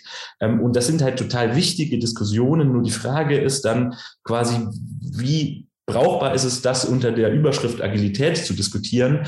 Äh, oder sollten wir nicht äh, viel mehr sagen, okay, weiß ich nicht, es geht über Transformation oder es geht über Innovationsorientierung. Ähm, ähm, ob die viel brauchbarer sind, ist die Frage. Nur das Problem ist halt, habe ich immer das Gefühl, deshalb vielleicht auch das nochmal zu diesem, äh, die alte Welt, die neue Welt. Wenn ich halt jetzt das erste Mal ähm, Agilität höre und bei Google agile Methoden eintippe, dann kommt halt sowas ähm, wie Scrum raus und die Frage ist eben, nützt mir das tatsächlich bei den Problemen, die ich habe? Weil ähm, das ist eben auch de, das Negative an so einem Diskurs, wie wir ihn jetzt haben, dadurch, dass Agilität einen Hype erfährt, ähm, sind jetzt natürlich auch viele aus, der, aus Kulturorganisationen hier, sagen, ah, spannende Agilität, das ist, geht ja in eine gute Richtung, wir wollen was verändern, ähm, aber ob dann tatsächlich das, was ich rausfinde, das ist, was ich brauche, das ist die nächste Frage. Und ich glaube einfach, das nochmal ein bisschen ähm, quasi getrennt voneinander zu betrachten. Und die, die ich interviewt habe, machen genau diese Dinge, über die wir gerade sprechen, haben die Probleme erkannt, versuchen die Probleme anzugehen. Also gibt es einen sehr pragmatischen Umgang mit Agilität mhm. und nicht so dieses, okay, ich folge einfach den Methoden. Ähm, vielleicht das so als Einblick in, in, ja. Ähm, dazu passt schon ganz super. Auch äh, Axel hat dankenswerterweise schon äh, beantwortet, äh, aber wir nehmen gerne auch Fragen nochmal hier mit in, äh, aufs Podium. Ähm, da fragte nämlich Julia Naunin danach, wer nach eurer Einschätzung nach daran beteiligt ist, zu entscheiden, wo in welchen Bereichen agile Methoden sinnvoll sind. Und äh, Axel hatte jetzt schon geschrieben, ähm, dass alle daran beteiligt werden sollten. Vielleicht kannst du es auch nochmal sagen für, für die anderen, äh, weil das finde ich, passt ja dann auch in, in diese Diskussion, die du eben äh, auch ähm, oder den Beitrag, den du gesagt hast, von aus der Wahrnehmung der Leute, mit denen du gesprochen hast. Ja, also nicht nur alle ähm, einer gesamten Organisation, sondern vor allen Dingen zwei Gruppen sollten beteiligt sein. Erstmal diejenigen, die Wissen dazu haben. Das kann die Führungsebene sein, das äh, muss aber auch nicht so sein. Ähm, und zweitens vor allen Dingen diejenigen, die davon betroffen sind. Also gerade wenn man über neue Werkzeuge redet, sollte ähm, diejenigen, die es dann auch umsetzen, auf jeden Fall in dieser Entscheidung mit ähm, dabei sein. Mhm. Cornelia, nochmal aus deiner Sicht suche gerade das Mikrofon. Lass es sonst ruhig auf. Ich glaube, das passt noch bei uns Fünfen. Ähm, ja, das würde ich gerne so unterstützen. Äh, diese, diese Betroffenheit ist, glaube ich, ein ganz, ganz wichtiger Punkt, denn es, es, sind ja dann immer irgendwelche Veränderungssituationen, äh, die ich eben nicht top-down sinnvollerweise gestalten kann, wenn ich mit, Mitwirkung haben möchte. Ich würde dieses, diesen Begriff des Wissens nochmal gerne ein bisschen erweitern denn manchmal hat man die Situation, dass man es gerade nicht weiß, also dass wir gerade in einer Situation sind, wo, wo uns das Wissen fehlt. Sonst wüssten wir ja, wie es geht. Und ähm, eben deshalb ausprobieren müssen, experimentieren müssen, äh, uns Rückmeldungen einholen müssen. Und da ist es, glaube ich, manchmal auch ganz gut zu schauen, wer sind denn in unserem Team die diejenigen, die für solche Fragestellungen ein gutes Gefühl haben. Also es klingt jetzt vielleicht sehr gefühlig, aber tatsächlich so eine, einen Instinkt haben, in welche Richtung könnte es denn gehen? Und in den meisten Teams gibt es ja durchaus solche Menschen, ähm, wo man dann sofort denkt, aha, also das könnte jetzt eine Person sein, die dazu ein passendes Gefühl hat, um dann in, in ein Experiment, in, in einen Experimentiermodus zu gehen, ähm, um, um so eine Entscheidung zu treffen. Also gerade dann, wenn mir eben das Wissen fehlt, weil es einfach eine völlig neue Situation ist, zu der es noch kein Wissen gibt. Ja, das, da hast du ja, Jonathan, gesagt, du hast eben gesehen, es sind schon viele auch auf dem Weg, die diesen Problemraum schon betreten haben und da dann einfach darüber nachdenken. Was äh, mir auch noch mal so in den Sinn gekommen ist, ähm, das Stichwort Augenhöhe, ja, äh, oder auch vielleicht dieser Begriff der Wertschätzung. Das ist ja vielleicht auch etwas, was in diesem Zusammenhang eine Rolle spielt. Also wertschätzen, äh, Axel, du hast das äh, spannend gezeigt, dass eben auch man äh, Personas für, für die Mitarbeitenden sozusagen äh, kreieren kann, äh, ist auch mal ein interessanter Ansatz. Aber ähm, das ist ja ein sogenannter weicher Faktor, sage ich jetzt mal. Ne? Wie ist das aus eurer Sicht ähm, auch so? Äh, wenn wir über Werte reden, ja, wenn wir darüber reden, immer wieder, die Haltung muss sich ändern. Ja, wo ist da so ähm, auch, also seht ihr das flächendeckend, dass das auch ähm, als ein wesentlicher, ein relevanter Faktor gesehen wird oder kommt dann doch sehr schnell, nein, wir müssen hier jetzt irgendwie äh, eine Organisation führen und wir müssen eben äh, schauen, dass, dass, äh, dass wir weiß ich nicht, Publikumszahlen und dies und das mitbringen und äh, können jetzt nicht anfangen, irgendwie uns äh, auf das Team zu konzentrieren und was da jeder für Eigenschaften mitbringt. Wie würdet ihr da vielleicht ähm, diesem doch etwas ketzerisch gedachten Axel. Hm, also man kann, diese beiden, man kann diese beiden Sachen gar nicht voneinander trennen aus meiner Sicht. Also du kannst nicht neue Werkzeuge einführen, ohne darüber zu diskutieren, welche Werte, für welche Werte diese Werkzeuge stehen. Also deswegen würde ich auch, also was wir gerne als Übung machen, ist ähm, dieses Wort agil zu übersetzen, weil es tatsächlich schon so, so ein großes Wort geworden ist. Ähm, wo man alles runterpackt. Also meint ihr damit eigentlich das flinke, schnell entscheiden, einfach nur schlanke Entscheidungsstrukturen oder meint ihr eher das nutzerorientiert und nutzerinnenorientiert oder meint ihr was ganz anderes? Also ähm, da stecken ja Werte dahinter und äh, die würde ich auseinandernehmen. Genauso kann ich nicht sagen, ich will innovativ sein. Das bedeutet gar nichts. Ähm, also um das mal zuzuspitzen, äh, in den 30er Jahren war die NSDAP genau, die war, die war auch innovativ. Aber es bedeutet nichts, weil nicht geklärt ist, welche Werte dahinter stecken. Das heißt, ein, eine Auseinandersetzung mit den Werten einer Organisation äh, ist zwangsläufig nötig, wenn ich Veränderungen organisieren möchte, aus meiner Sicht. Und jetzt kommt hier die Frage ähm, von Silke Niermann von der Stadtbibliothek Gütersloh. Wie viel Hierarchie ist in agilen Strukturen doch noch notwendig? Äh, vielleicht Cornelia, äh, ne, dieses irgendwie, es hat ja auch was Gutes, so eine Sicherheit und äh, so ein Entscheidungsprozess. Ich höre immer wieder, ja, wenn es um Kulturförderung geht und so, dann ist super, wenn wir das mit den Anträgen und wenn das alles irgendwie so sicher geregelt ist. Mhm. Hm. Also ist natürlich jetzt schwer, das irgendwie zu quantifizieren, wie viel, ähm, drei Meter oder, ähm, aber ich denke, je, ähm, ich, ich würde es eher an den Fragestellungen, also nicht an der Frage, wie viel, sondern an der Frage, ähm, für welche Situationen, für welche Herausforderungen, für welche Fragen eignet sich was besser. Und überall dort, also wenn ich in einem Umfeld bin, wo ich relativ hohe Stabilität habe, da ist dann sicher eine, eine klassische Hierarchie Wobei jetzt klassisch kann, muss nicht funktional sein. Eine klassische Hierarchie würde ich auch noch, ich würde auch Matrix als eine klassische Hierarchie äh, noch beschreiben wollen oder als eine klassische Organisationsstruktur. Ähm, also überall dort, wo ich relativ stabile Situationen habe, da ist das geeignet. Und ich muss mir meinen eigenen Betrieb anschauen, in welche, also in welcher Dynam, wie dynamisch die Umwelt ist, in der ich mich befinde. Und das ist eben unterschiedlich. Das heißt, deshalb kann es da auch, glaube ich, aus meiner Sicht keine absolute Antwort geben, so viel oder was weiß ich, drei Hierarchiestufen oder fünf, sondern es kommt darauf an, äh, wo ich mich befinde und natürlich auch auf die Frage der Größe einer Organisation. Das ist natürlich, spielt natürlich auch immer eine Rolle. Also das heißt, ähm, ich, ich gehe nochmal auf das zurück, dieses Mittel und Zweck, wozu eigentlich? Ähm, dort, wo ich, wo ich äh, andere Arbeitsweisen brauche, weil ich eben nicht über das Wissen von Lösungen verfüge, dort, wo die Anforderungen unklar sind, dort ist es sinnvoll, ähm, in, anderen, in anderen Arten der Zusammenarbeit zu experimentieren. Und in der Tat ist es dann relativ wurscht, ob ich das agil nenne oder nicht. Ähm, und dort, wo ich genau weiß, wie es zu laufen hat, ist es sinnvoll, da nicht mit, ähm, mit, mit, Experimenten dazwischen zu funken, weil es, wenn es eben sehr gut läuft. Mhm.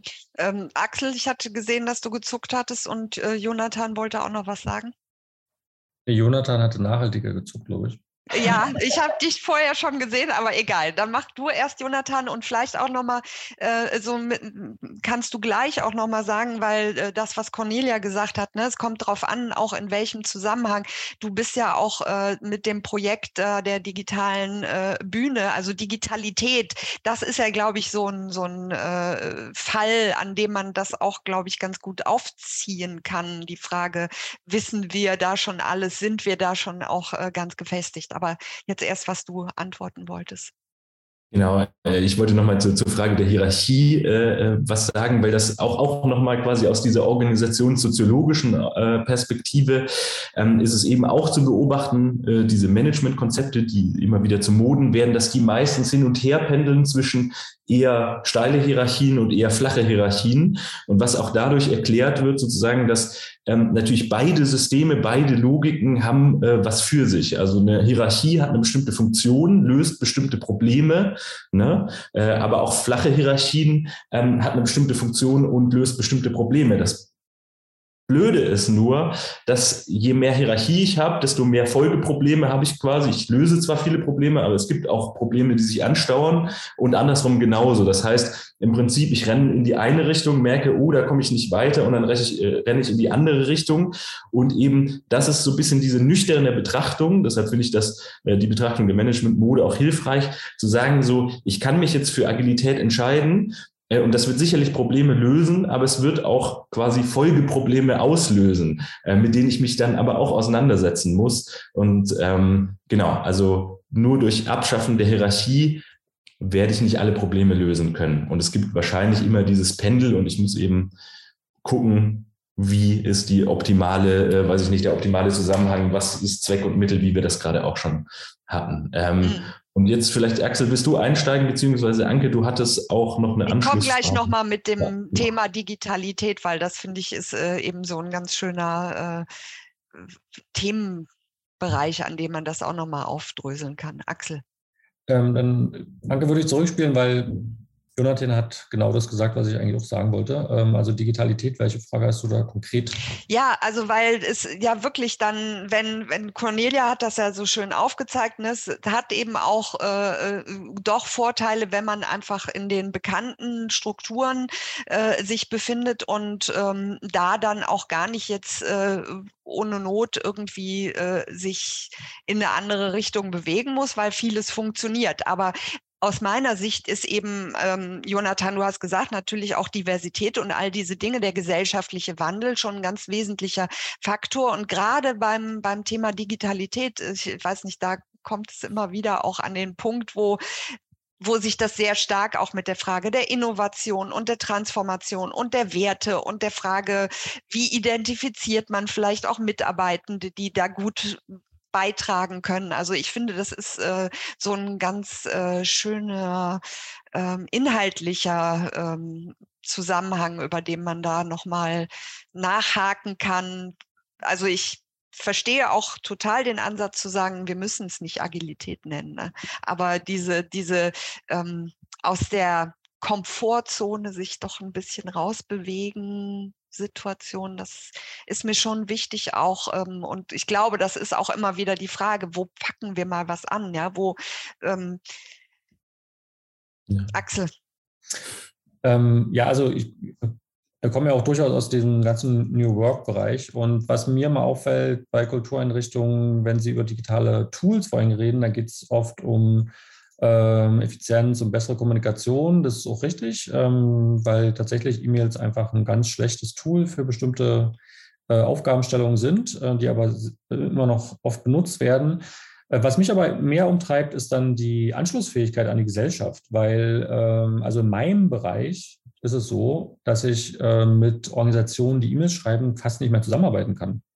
ähm, also ähm, ganz banal, also da ist das Erste, was man macht, ist halt ein, äh, ein Slack einrichten oder wenn man halt datenschutzsicher sein will, ein adäquates Tool ähm, mit Servern in Deutschland ähm, und man setzt halt ein Taskmanagement-Tool äh, auf, weil man immer wissen will, wer was macht und äh, dadurch einfach effizienter arbeitet. Und das ist auch ein Punkt, der wichtig ist bei Digitalität, dass es nicht nur um eine interne Sicht geht, sondern auch um die Anschlussfähigkeit auch an äh, Probleme. Weil wenn ich als Theater zum Beispiel mit eine Hackergruppe zusammenarbeiten will, weil sie einfach ein ganz starkes Thema bearbeiten. Jetzt nicht technisch, sondern inhaltlich, zum Beispiel das Thema äh, Wikileaks oder Geheimnisse oder was auch immer, dann ähm, werde ich mit denen schlecht zusammenarbeiten äh, mit alten ähm, Werkzeugen, weil sie, ähm, man wird nicht mehr ernst genommen quasi. Also ähm, und diesen Punkt, den sollte man auch mit bedenken, dass man sich dieses Wissen aus der Gesellschaft integriert äh, in eine Organisation. Selbst wenn es dann nicht effizienter für mich selbst ist, aber ich kann mit anderen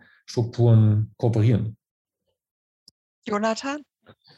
Genau, ähm, zwei Themen. Genau, ich möchte da direkt auf Axels Zug aufspringen und so ein bisschen aus der Praxis ähm, Erfahrung eben in dem Bauen, Konzipieren und tatsächlich Umsetzen äh, der digitalen Spielstätte und dann eben an der Schnittstelle zu einer Digitalagentur, die einfach anders gearbeitet haben als wir, macht es durchaus Sinn, eben sich diese Logiken und Arbeitsweisen äh, anzueignen, beziehungsweise das muss man sogar, weil man wird dann eben, genau, da wird der äh, Slack-Channel eingerichtet. Äh, und da wird man auf ein Trello-Board geschickt, wo es dann bestimmte Tickets gibt, wo man irgendwie Sachen rumschieben muss, ähm, wo das alles automatisch läuft ähm, und wo man vor allem, und ich kann mir vorstellen, einige von euch äh, hier ähm, auch an Zuschauenden haben die Erfahrung schon gemacht, eben schlecht daran tut, in dieser Logik zu denken, äh, wie wir in Produktionen denken. Ne? Also ich als Cellist hatte immer ganz viel in meinem Kämmerchen geübt, bis es perfekt war. Und dann habe ich mich auf die Bühne gesetzt äh, und habe das gespielt und gehofft, so wenig Fehler wie möglich zu machen. Ähm, und diese Logik haben wir ja ganz oft in so Bühnenproduktionen. Ne? Also erst, wenn es perfekt ist, kommt die Premiere.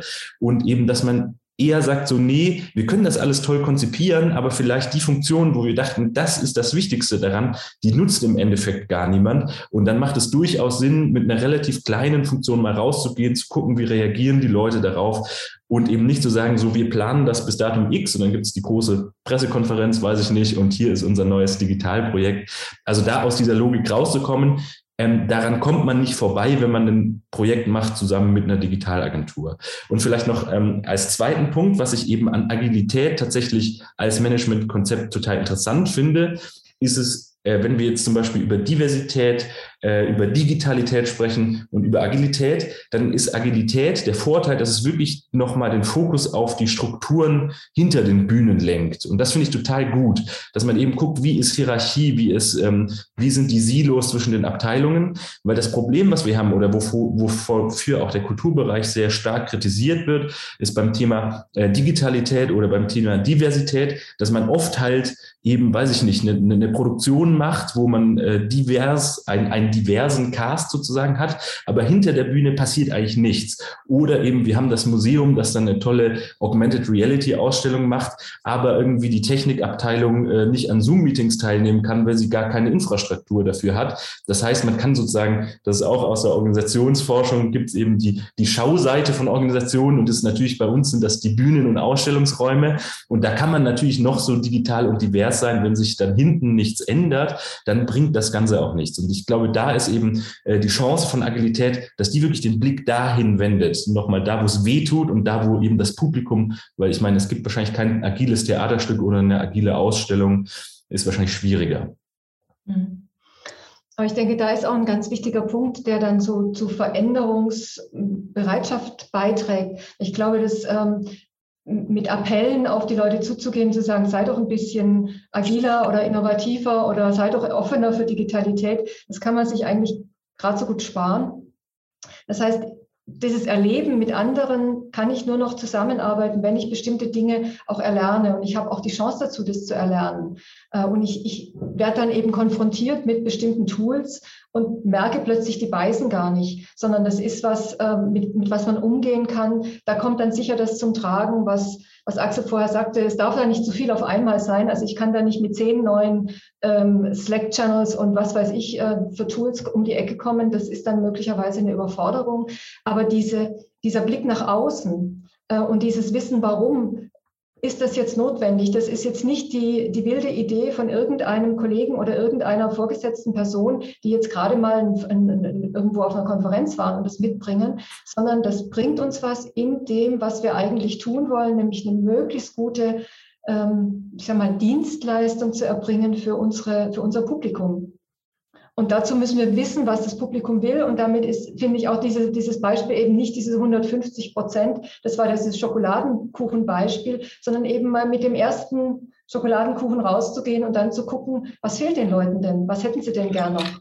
Ist es jetzt noch eine Schicht Marmelade oder ist es eher Schokoladenüberzug? Und dann das zu tun und dann davon weiterzuarbeiten. Axel, äh, ich frage nur noch mal kurz dazwischen, weil das ja eben nach den Hierarchien gefragt wurde, aber vielleicht auch noch mal, wie wichtig ist auch die Rolle einer Führungs, neuen Führungspersönlichkeit oder vielleicht auch eines Führungsduos? Ähm, oder kann man das wirklich äh, so als Grassroot äh, von unten herauf auch in den Organisationen irgendwie ähm, durchsetzen, dass jetzt beispielsweise mit anderen Tools auch gearbeitet wird? Ne? Also es geht schon beides. Man kann, äh, aber man braucht den Willen oder sagen wir mal das Placé von oben, dass man es ausprobieren darf. Äh, es, eine kleine Abteilung, die eine starke Energie hat, äh, kann sowas ausprobieren. Äh, genau diesen Schokokuchen erstmal basal einführen, dann immer mehr Leute dazuziehen, die dann die Streusel mitbringen und so weiter. Und wenn, wenn diese Prototypen dann erfolgreich sind, dann kann man es auch auf die gesamte Organisation äh, ausdehnen. Also es gibt ja so vier Prinzipien, wie man anfangen kann mit Veränderungen. Das einmal eine kleine Abteilung ändern, dann lernen und erweitern auf die Organisation. Das sind viele kleine Experimente in Organisationen. Das ist ein sehr schwieriger Weg. Da braucht man schon sehr großen äh, Veränderungswillen. Ähm, oder es ist eine Methode, wie die, ähm, die Retrospektive oder Design Thinking Prozesse auf eine gesamte Organisation. Es gibt noch eine vierte, das ist das sogenannte Spin-off, wenn man sagt, man schafft es nicht mehr, sich zu verändern. Äh, dann gründet man halt ein Spin-off aus und das macht dann alles neu. Aber das wollen wir den Museen und Opern und Theatern nicht wünschen, würde ich sagen. Ähm, ich wollte noch einen Punkt sagen zu diesem, was äh, Jonathan meinte, nämlich die, der Maschine hinter der äh, Bühne. Ähm, man darf nicht vergessen, dass, dass die Gesellschaft immer mehr dahinter auch guckt. Also wenn meine Tochter einen Joghurt kauft, dann guckt sie hinter den Joghurt. Wer hat den hergestellt? Mit welchen ähm, Klimabilanzen? Äh, gehört dieser Konzern, obwohl er jetzt vielleicht Bionade heißt, zu einem großen dazu? Ähm, und wie divers ist dieses Unternehmen? Das heißt, die Werte werden nicht mehr über die Oberfläche verkauft, sondern tatsächlich auch über die Struktur. Und wenn dann äh, ein Theater ständig ähm, globalisierungskritisch agiert, aber intern sehr hierarchisch und äh, von oben herab regiert, dann ist es unglaubwürdig für diese Art von ähm, ähm, Besucherinnen. Das darf man nicht vergessen. Dass, äh, dann nämlich die Frage ist ja, auf der Bühne seid ihr so, aber in Wirklichkeit ja nicht. Und das ist ein Problem in der, ähm, so im Wesen einer Organisation. Vielleicht auch noch mal so, äh, weil wir das jetzt ein paar Mal schon erwähnt haben, ne? Wissen, Wissen erwerben, lernende Organisationen und so weiter. Cornelia, in deine Richtung gefragt, äh, wie, wie, welche Rolle spielt das eben auch bei euch an der Hochschule? Ähm, ist das auch so ein Wissen, was, was, äh, ich meine, das, da sind wir ja immer, dass wir dann in den ähm, Organisationen die Menschen haben, die das irgendwie auch ähm, mitbringen müssen oder können müssen. Man kann natürlich eben als Organisation auch lernen, aber ähm, idealerweise wird es ja mit in auch die Ausbildungen aufgenommen. Mhm. Jetzt haben wir gesehen, Jonathan hat bei Martin Zierold sowas äh, schon, da war das Thema, nehme ich mal an, schon auch äh, äh an der Hochschule präsent. Mhm.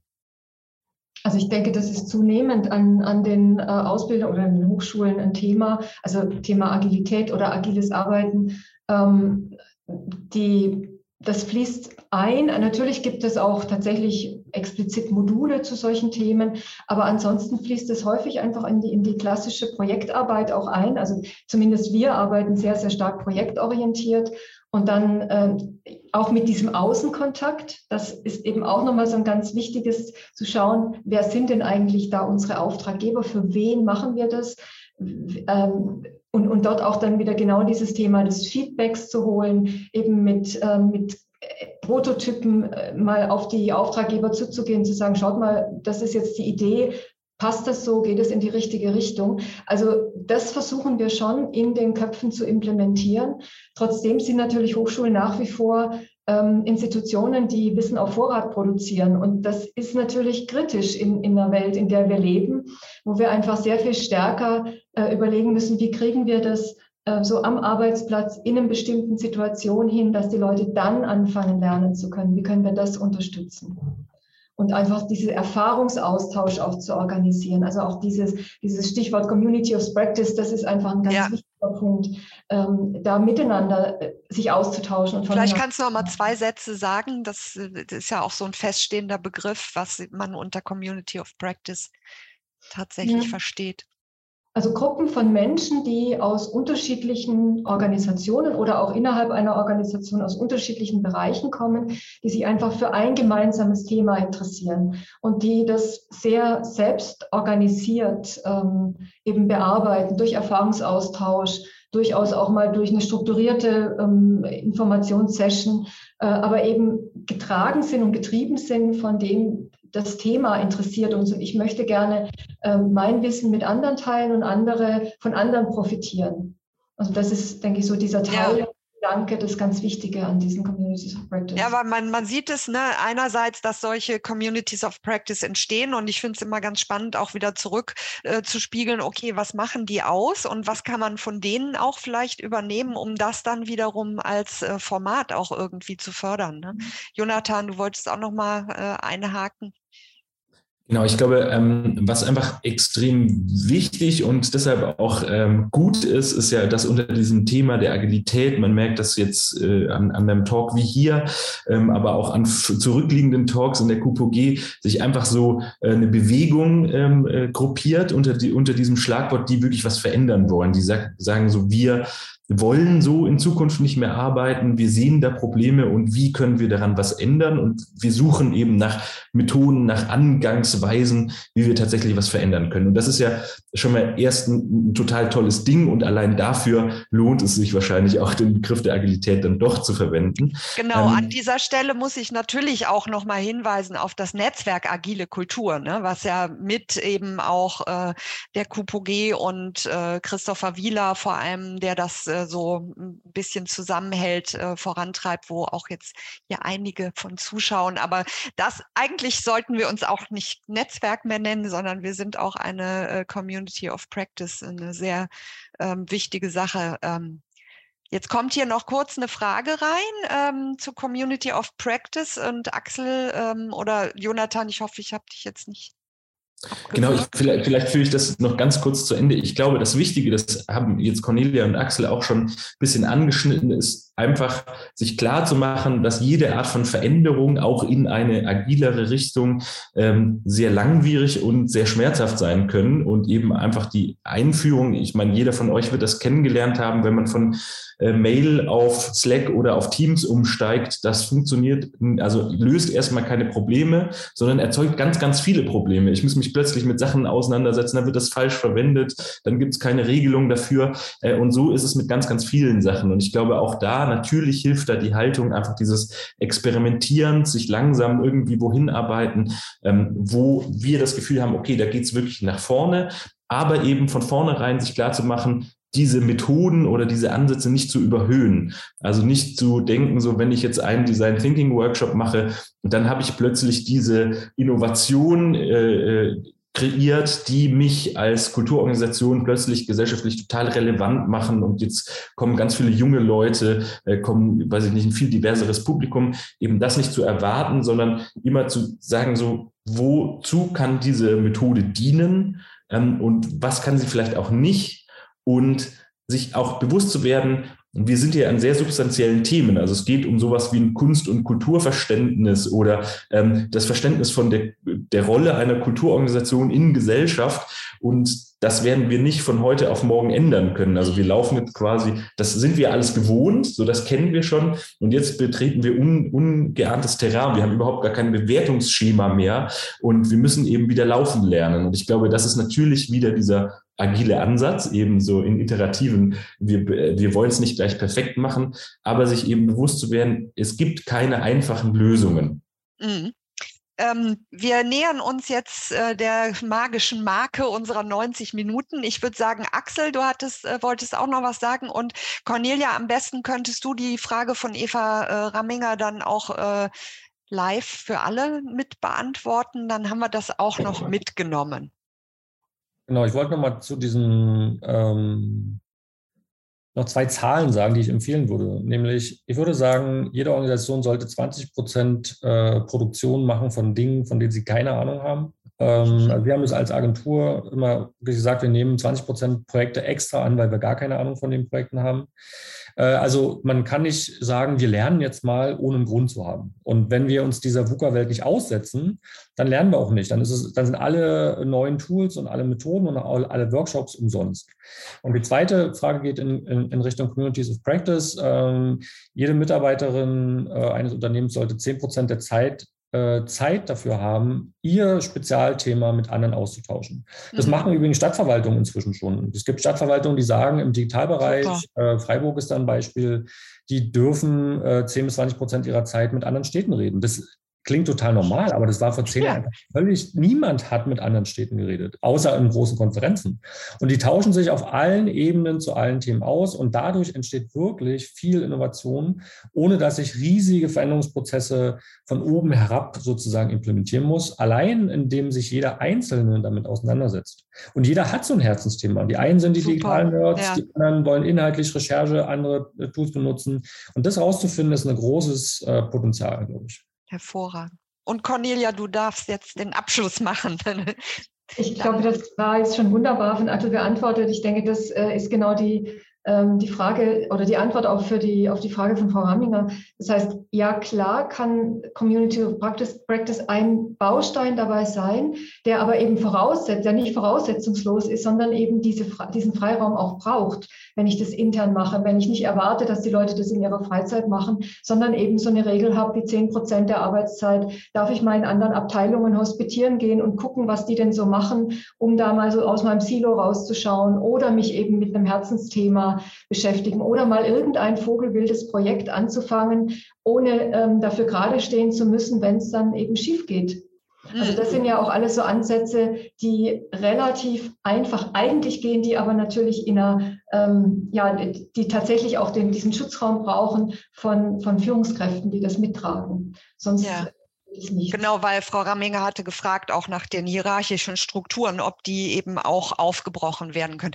Wunderbar, wir können, glaube ich, jetzt noch, äh, wir haben uns jetzt gerade warm geredet, aber jetzt, äh, ich merke auch schon, dass äh, viele derjenigen, die hier teilnehmen, wahrscheinlich Anschlusstermine oder was auch immer noch vorhaben. Ganz herzlichen Dank, Cornelia Vonhof, Axel Watzke und Jonathan Pengel für diesen Auftakt zur Reihe über die agile äh, Kultur und äh, beim, in der nächsten Woche, also ich hoffe, Sie alle, euch alle wiederzusehen bei, äh, beim nächsten Web-Talk, wo wir darüber sprechen werden, mehr als eine Frage von Haltung wenn, äh, wie gestalten wir die Zukunft? Und da werden wir äh, Annette Jagler da haben, die habe ich heute auch schon hier bei den Teilnehmenden gesehen, die über lernende äh, Organisationen sprechen wird. Stefan Rosinski, der über agile Methoden im Kulturbereich spricht und Judith Bauernfeind, die über Design Thinking sprechen wird. Also wir werden sicherlich einiges von heute auch nochmal aufgreifen können. Ich danke allen ganz herzlich,